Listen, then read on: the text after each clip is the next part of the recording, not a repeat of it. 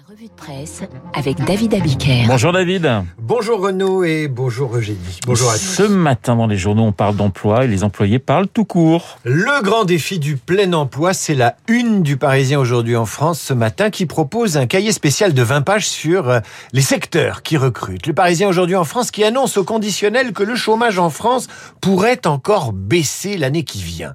Fortement, comme dans la plupart des pays européens. Et on voit ressurgir dans l'éditorial de Jean-Michel Salvatore une terminologie qu'on pensait appartenir aux années 70. Souvenez-vous de Louis de Funès en campagne électorale dans la zizanie. Mon programme, trois points. Premièrement, le plein emploi.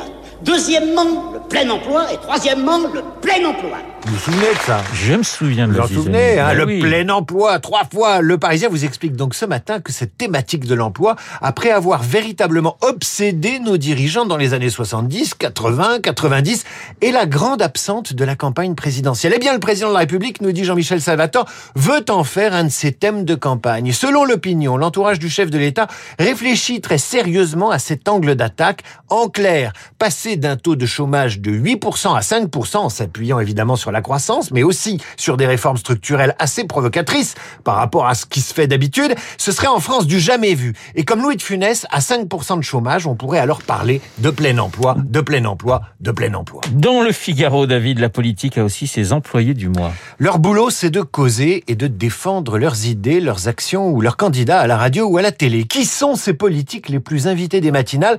Gabriel Attal, porte-parole du gouvernement, Éric Ciotti, conseiller spécial de Valérie Pécresse, et Jordan Bardella, président par intérim du Rassemblement national. Le Figaro publie ce matin le tableau des politiques les plus invités le matin dans les médias. Eh bien, parmi les neuf premiers, aucun n'est de gauche. Et le dixième le plus invité est de gauche, mais pas tant que ça, c'est Yannick Jadot, l'écologiste.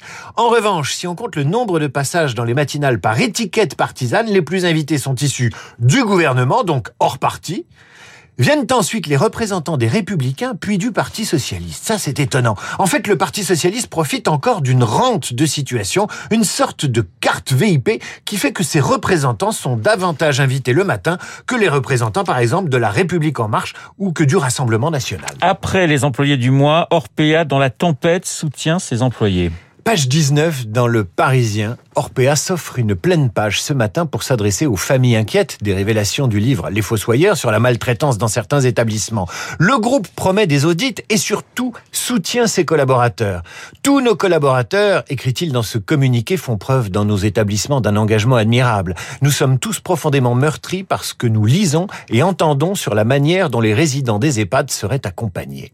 Et le groupe reconnaît plus loin que des manquements peuvent exister, et ce malgré le cœur mis à l'ouvrage et les contrôles. Bref, le Figaro résume ce matin la situation. Orpea prépare sa riposte.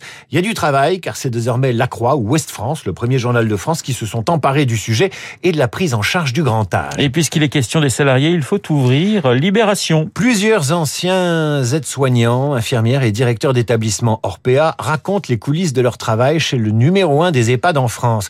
Les témoignages recueillis par Libération sont accablants et peut-être excessifs, voire non représentatifs.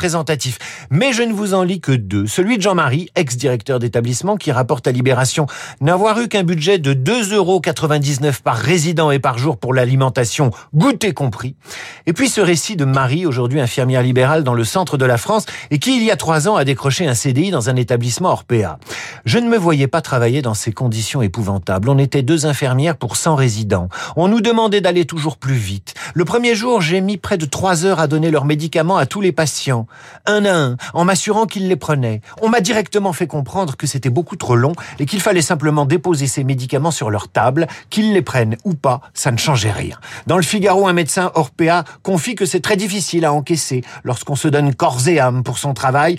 En attendant, les audits, les inspections, le Figaro observe qu'Orpea doit arrêter l'hémorragie tant sur le front de sa réputation que sur le front boursier. L'action a perdu la moitié de sa valeur en une semaine. Voilà pour Orpea, qui pourrait peut-être être le bouc émissaire d'un secteur, mais également d'une politique qui a consisté à priver les aînés de toute visite dans les établissements, mais également chez eux pendant des mois. Sous l'article consacré au groupe Orpea et à sa riposte médiatique, des gériatres se prononcent pour un assouplissement du droit de visite. Le patron d'un groupe de maisons de retraite s'interroge.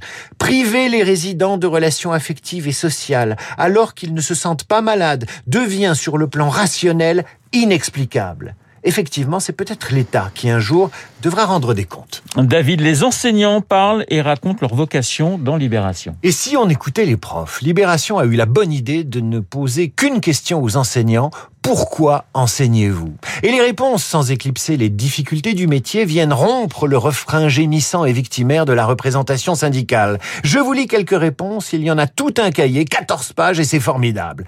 Marion, 34 ans, prof de sport. Je porte sur mes élèves le regard que j'aimerais qu'on porte sur ma fille. Fabrice, prof en lycée agricole. Le secret, c'est de les contaminer avec notre enthousiasme. Étienne, prof de lettres en cagne. L'enseignement, c'est le prolongement de l'émerveillement. Frédéric, prof de musique. C'est l'environnement administratif qui est malsain. Sur le terrain, c'est génial.